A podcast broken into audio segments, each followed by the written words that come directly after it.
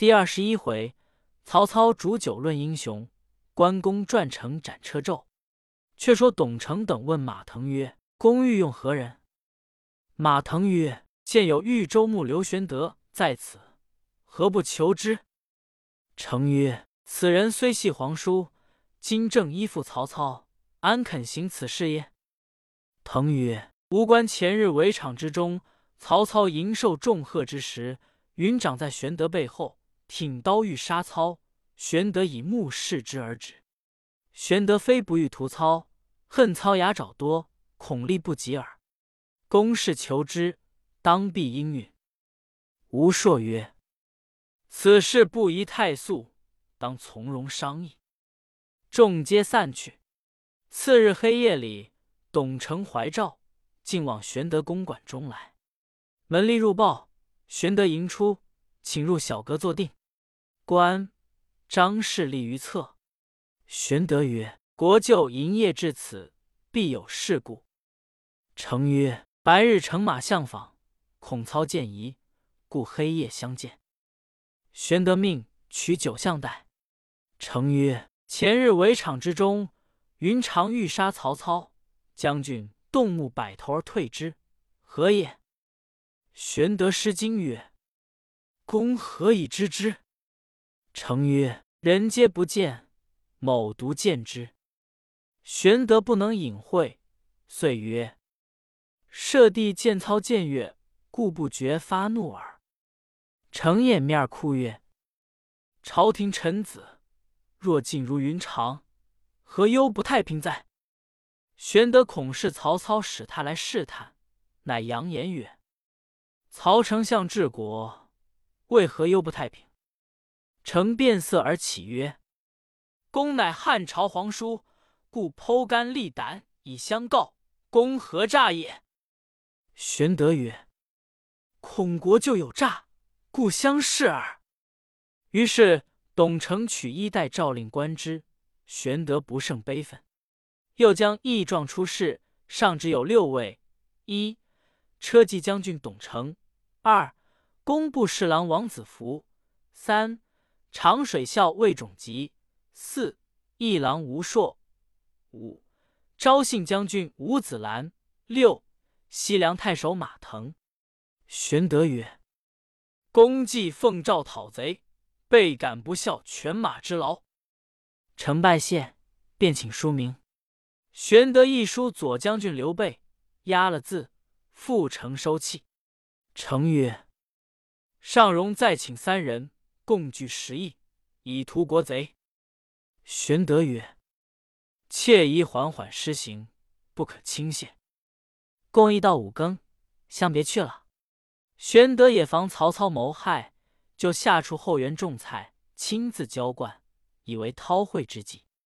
关张二人曰：“兄不留心天下大事，而学小人之事，何也？”玄德曰：“此非二弟所知也。”二人乃不复言。一日。关张不在，玄德正在后园浇菜。许褚、张辽引数十人入园中，曰：“丞相有命，请使君便行。”玄德惊问曰：“有甚紧事？”许褚曰：“不知，只叫我来相请。”玄德只得随二人入府见操。操笑曰：“在家做的好大事。”得玄德面如土色。操执玄德手，直至后园，曰：“玄德学朴不易。”玄德方才放心，答曰：“无事消遣耳。”操曰：“是见枝头梅子青青，忽感去年征张绣时，道上缺水，将士皆渴，吾心生一计，以鞭虚指曰：‘前面有梅林，军士闻之，口皆生唾，犹是不可。今见此梅。’”不可不赏。又值煮酒正熟，故邀使君小亭一会。玄德心神方定，随至小亭，以设尊祖，盘置青梅，一尊煮酒，二人对坐，开怀畅饮。酒至半酣，忽阴云漠漠，巨雨将至。从人遥指天外龙卦，操与玄德凭栏观之。操曰：“使君知龙之变化否？”玄德曰：“未知其详。”操曰：“龙能大能小，能生能隐。大则星云吐雾，小则隐介藏形。生则飞腾于宇宙之间，隐则潜伏于波涛之内。方今春深，龙乘时变化，由人得志而纵横四海。龙之为物，可比世之英雄。玄德久立四方，必知当世英雄。请示指言之。”玄德曰：“被肉眼安识英雄？”操曰：“修得过谦。”玄德曰：“被刀恩必，得是于朝。天下英雄，实有未知。”操曰：“既不识其面，亦闻其名。”玄德曰：“淮南袁术，兵粮足备，可为英雄。”操笑曰：“冢中枯骨，早晚必擒之。”玄德曰：“河北袁绍，四世三公，门多故吏。今虎踞冀州之地，部下能事者极多，可为英雄。”操笑曰：“袁绍色厉胆薄，好谋无断，干大事而牺牲，见小利而忘命，非英雄也。”玄德曰：“有一人名称八俊，威震九州，刘景升可谓英雄。”操曰。刘表虚名无实，非英雄也。玄德曰：“有一人血气方刚，江东领袖，孙伯符乃英雄也。”操曰：“孙策极父之名，非英雄也。”玄德曰：“益州刘季玉可为英雄乎？”操曰：“刘璋虽系宗室，乃守护之权耳，何足为英雄？”玄德曰。如张绣、张鲁、韩遂等辈，皆何如？操鼓掌大笑曰：“此等碌碌小人，何足挂齿？”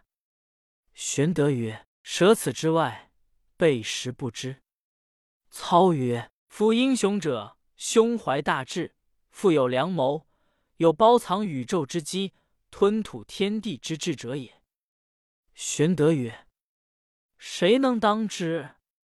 操以手指玄德，后自指曰：“今天下英雄，唯使君与操耳。”玄德闻言，吃了一惊，手中所执持柱不觉落于地下。时正值天雨将至，雷声大作。玄德乃从容俯首石柱曰：“一阵之威，乃至于此。”操笑曰：“丈夫亦畏雷乎？”玄德曰：圣人迅雷锋烈必变，安得不畏？将闻言施助缘故，轻轻掩饰过了。操遂不疑玄德。后人有诗赞曰：“免从虎穴暂屈身，说破英雄今杀人。巧借闻雷来掩饰，随机应变性如神。”天雨方住，见两个人撞入后园，手提宝剑突至庭前，左右。拦挡不住，操视之，乃关张二人也。原来二人从城外射箭方回，听得玄德被许褚、张辽请将去了，慌忙来相府打听，闻说在后园，只恐有失，故冲突而入。却见玄德与操对坐饮酒，二人按剑立。操问二人何来，云长曰。听知丞相和兄饮酒，特来舞剑，以助一笑。操笑曰：“此非鸿门会，安用项庄、项伯乎？”玄德亦笑。操命取酒与二樊哙压惊。关张拜谢，须臾席散。玄德辞操而归。云长曰：“险些惊杀我两个。”玄德以落柱事说与关张，关张问是何意？玄德曰：“吾知学谱，正欲使操知我无大志，不意操竟指我为英雄，我故失惊落柱。又恐操生疑，故借巨雷以掩饰之耳。”关张曰：“兄真高见。操次日又请玄德。正饮间，人报满宠去探听袁绍而回。操召入问之，宠曰：“公孙瓒已被袁绍破了。”玄德急问曰：“愿闻其详。”宠曰：“赞与少战不利，筑城为圈，圈上建楼，高十丈，名曰一金楼，积粟三十万，以自守。战士出入不息，或有被少围者，众请救之。赞曰：若救一人。”后之战者指望人救，不肯死战矣，遂不肯救。因此袁绍兵来，多有降者。赞是孤，使人持书赴许都求救，不意中途为少军所获。赞又遗书张燕，按约举火为号，里应外合。下书人又被袁绍擒住，却来城外放火诱敌。赞自出战，伏兵四起，军马折其大半。退守城中，被袁绍穿的直入赞所居之楼下，放起火来。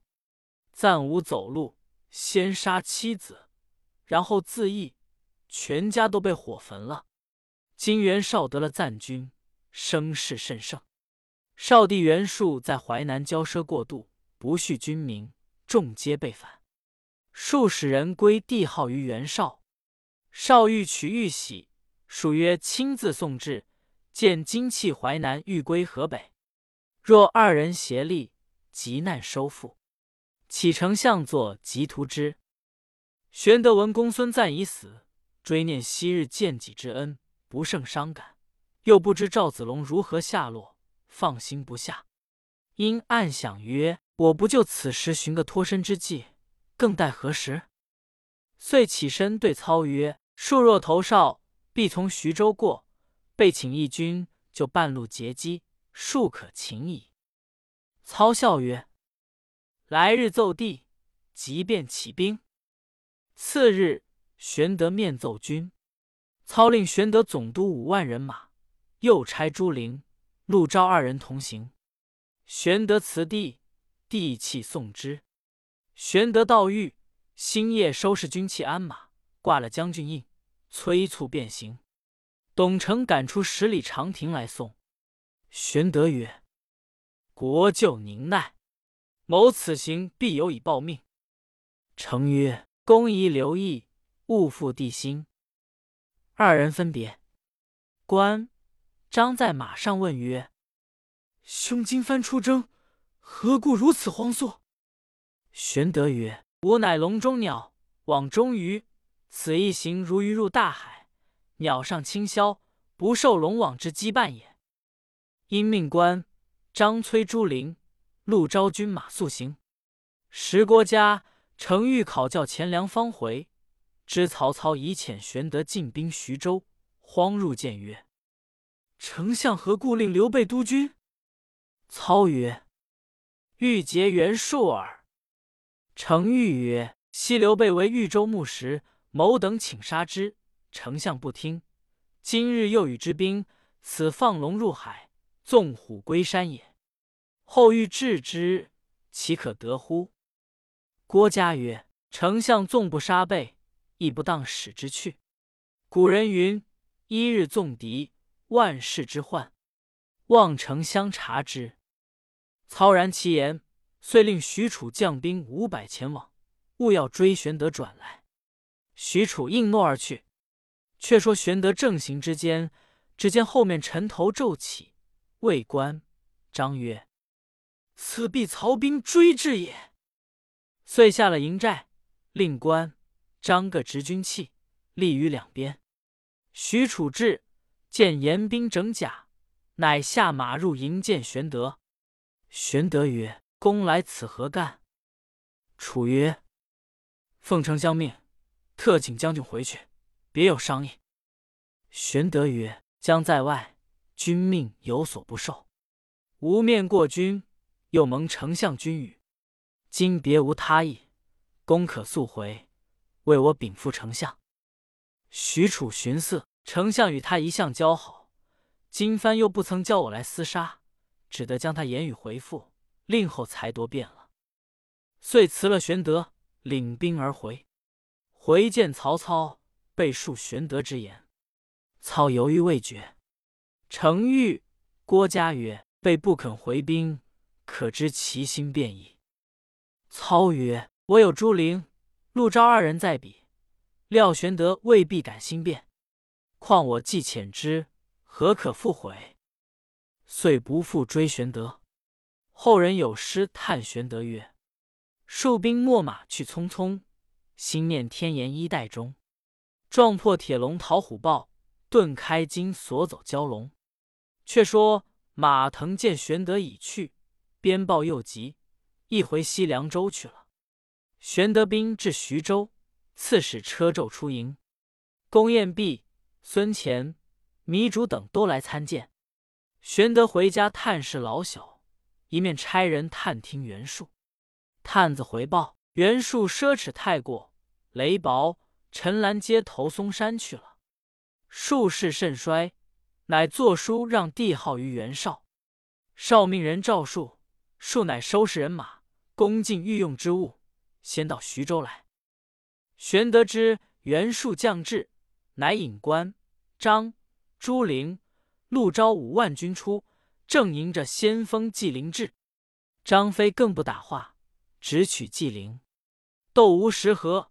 张飞大喝一声，刺纪灵于马下，败军奔走。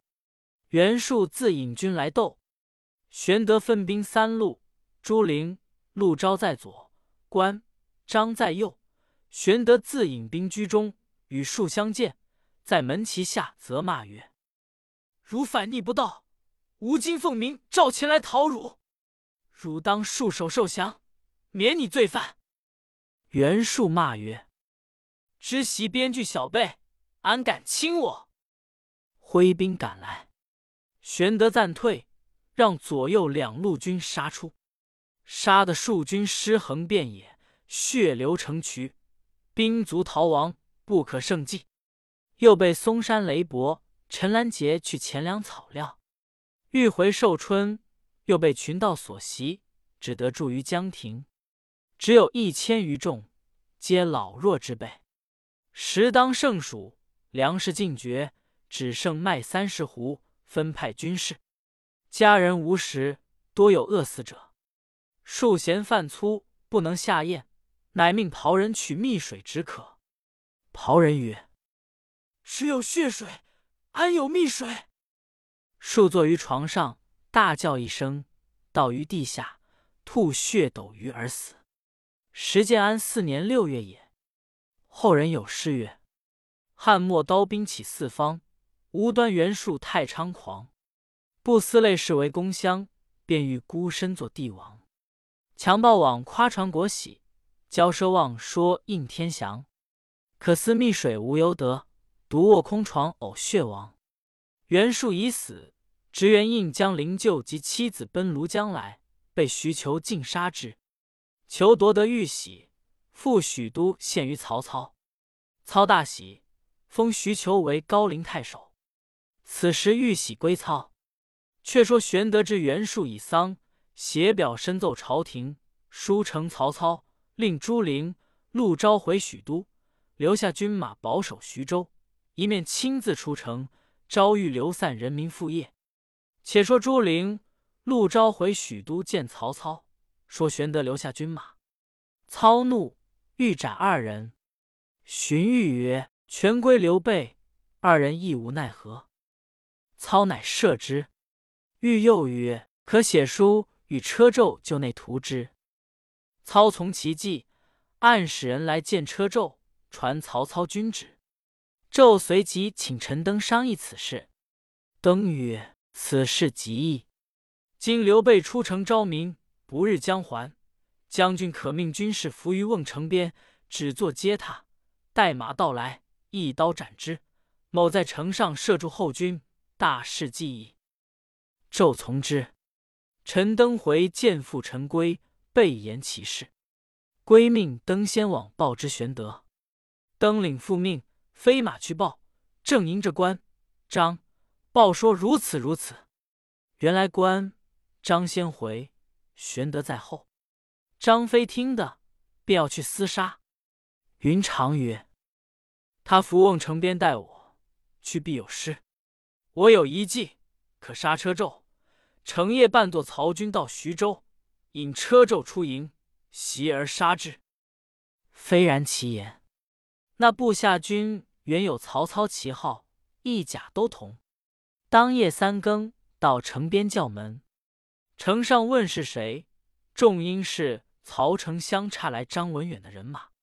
报之车胄，胄即请陈登议曰：“若不迎接，诚恐有疑；若出迎之，又恐有诈。”胄乃上城回言：“黑夜难以分辨，平明了相见。”城下答应，只恐刘备知道，即快开门。